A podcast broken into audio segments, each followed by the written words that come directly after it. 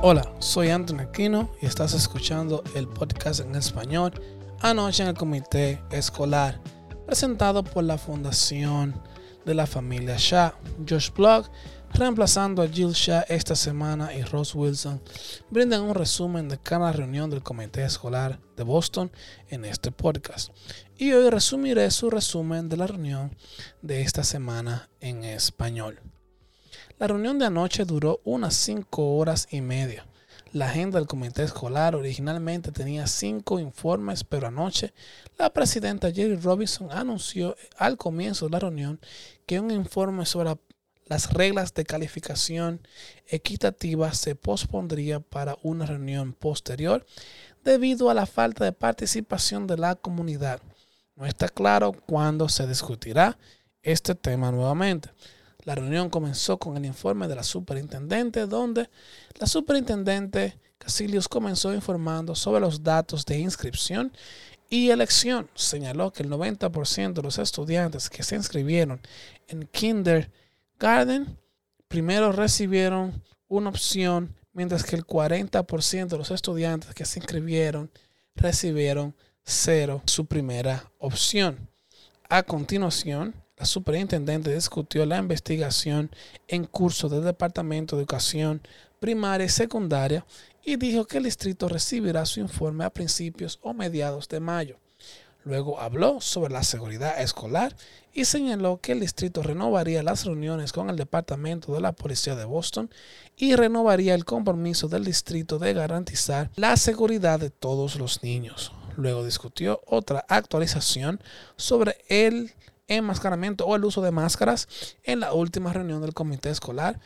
La superintendente Casillos anunció que los estudiantes continuarán usando máscaras en las escuelas como una medida de precaución, dada las métricas de toda la ciudad y el aumento de casos de COVID. Anoche, la superintendente anunció que las tasas actuales de COVID en toda la ciudad son tres veces más altas que lo establecido para que los estudiantes se quiten las máscaras en las aulas.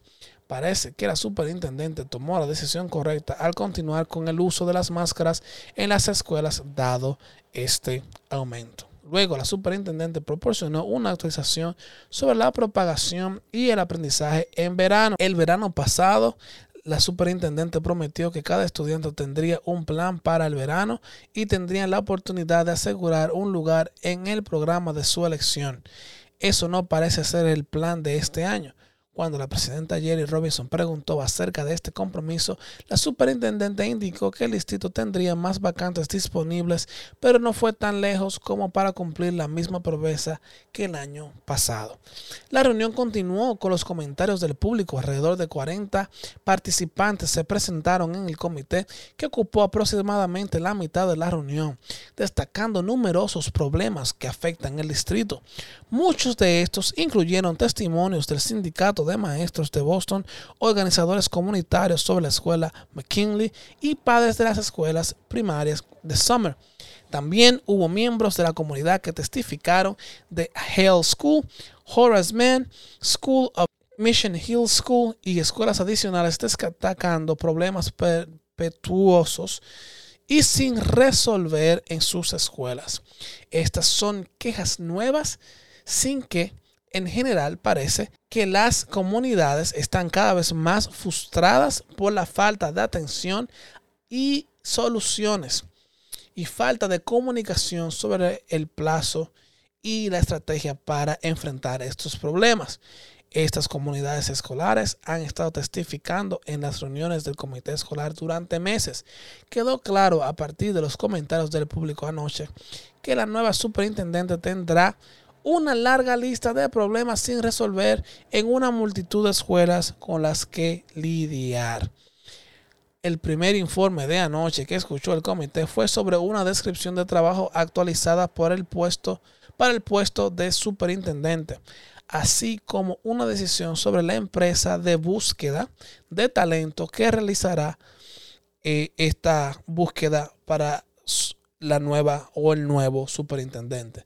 La señora Lopera, miembro del comité escolar, que también forma parte del comité de búsqueda de superintendente, proporcionó una autorización sobre la nueva descripción de trabajo y describió algunos de los atributos claves que debe tener el nuevo superintendente que incluye un mayor énfasis en el avance de la equidad, la eliminación de oportunidades y brechas en el rendimiento, satisfaciendo las necesidades de los estudiantes multilingües y estudiantes con discapacidades y centrándose en la participación comunitaria. Otros deseos incluyen lidiar con la pandemia de COVID-19, brindar servicios e instalaciones de transporte sólidos, planificar que amplíe el acceso a la calidad, la diversidad del personal y entornos escolares seguros y acogedores, así como una instrucción de alfabetización equitativa. Además, uno de los rasgos más importantes fue tener a alguien que sea o haya sido líder del distrito para un distrito comparable familiaridad con la comunidad de Boston, del área de Boston, así como alguien que sea multilingüe con preferencia por la fluidez en uno o más de nueve principales idiomas del distrito. Los miembros del comité escolar plantearon preguntas que tocaron algunos de esos puntos, lo que generó inquietudes sobre la descripción de trabajo y su diseño para encontrar y apoyar a un nuevo superintendente. La conversación de anoche no incluyó ninguna discusión sobre las metas y prioridades que el comité escolar desea que el próximo superintendente, quien parece estar avanzando con entusiasmo, con toda claridad. Debería haber un enfoque más claro en qué es lo que el comité escolar realmente está buscando, así como sus prioridades. Si contratamos para todo, contratamos para nada. Los miembros del comité escolar estuvieron hablando, incluyendo a Lorena Lopera, luego que luego proporcionó una actualización sobre la firma de búsqueda que fue elegida por el comité de búsqueda. El comité de búsqueda eligió a One Fourth Consulting LLC. Si bien el comité de búsqueda quiere encontrar un candidato de Boston, se eligió una empresa de Austin, Texas. La probabilidad de tener un enfoque similar a las búsquedas anteriores es alta y es probable que produzca el mismo resultado.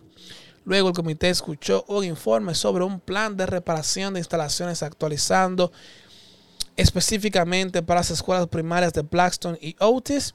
Este es un plan de reparación de instalaciones actualizado y revisado que tiene como objetivo utilizar fondos a través de la Autoridad de Construcción Escolar de Massachusetts. En el informe, el director financiero Nate Cooter anunció los dos nuevos planes de reparación para Blackstone y Otis, con muy pocos detalles y sin datos sobre por qué se eligieron estas escuelas. Esto se produce porque un número de escuelas también han necesitado nuevas instalaciones. ¿Qué pasa con McKinley o Madison Park? Academia de Carreras de Salud Kennedy, Academia Diurna y Nocturna de Boston, los padres de Horace Mann todavía están pidiendo un nuevo edificio escolar, así como de otras comunidades escolares que tienen módulos o están en edificios que se están cayendo a pedazos. El distrito está avanzando con estas dos escuelas, mientras docenas más aún esperan en fila. Los miembros del comité escolar mencionaron algunos de estos temas y más específicamente mencionaron el tema continuo de disminución de inscripciones que enfrenta el distrito. Hay una disminución en las inscripciones y sin embargo no se están presentando datos claros anoche que abordaran este o cualquier otro tema relevante, relacionado con los proyectos de construcción y Bill BPS. ¿Cómo podemos decir sobre estas dos escuelas cuando los datos no guían la toma de decisiones? El último informe de anoche fue una actualización sobre el transporte y la renovación del contrato con Transdev el socio de transporte del distrito con el que han trabajado durante casi los últimos 10 años. Esta renovación de contrato se produce cuando el distrito trabaja para negociar un contrato con los conductores de autobuses de la ciudad, así como el anuncio del alcalde del alcalde Wu de querer electrificar la flota de autobuses de la ciudad. Durante casi los últimos 10 años hemos tenido la misma gestión de los problemas de transporte y la misma conversación una y otra vez. Las familias continúan expresando su preocupación por los problemas de transporte y sin embargo el comité escolar continúa renovando el contrato y no abordando las preocupaciones que tienen las familias sobre el transporte de los estudiantes en las escuelas públicas de Boston. Se ha discutido la implementación de un grupo de trabajo para realizar este problema, pero aún así no se ha implementado. La superintendente Casilius dice que no ha hecho esto para complacer a los conductores de autobuses con quienes está negociando actualmente. El compromiso del alcalde Wood de electrificar las flotas de autobuses es prometedor, pero no llega hasta el final para resolver los numerosos problemas de transporte. Los problemas de transporte continuarán en el distrito hasta que se haga un esfuerzo para repensar y reestructurar el transporte. Y eso fue lo que pasó anoche en el comité escolar. Gracias por escuchar a su compañero en español de este podcast anoche en el comité escolar. Esperamos que lo haya disfrutado y si lo hizo, déjenos saber. Déjenos sus comentarios, compártalos con los residentes de Boston, con los padres, porque todos tenemos el mismo interés, que es el éxito futuro de los estudiantes de Boston. Que tengan un lindo día.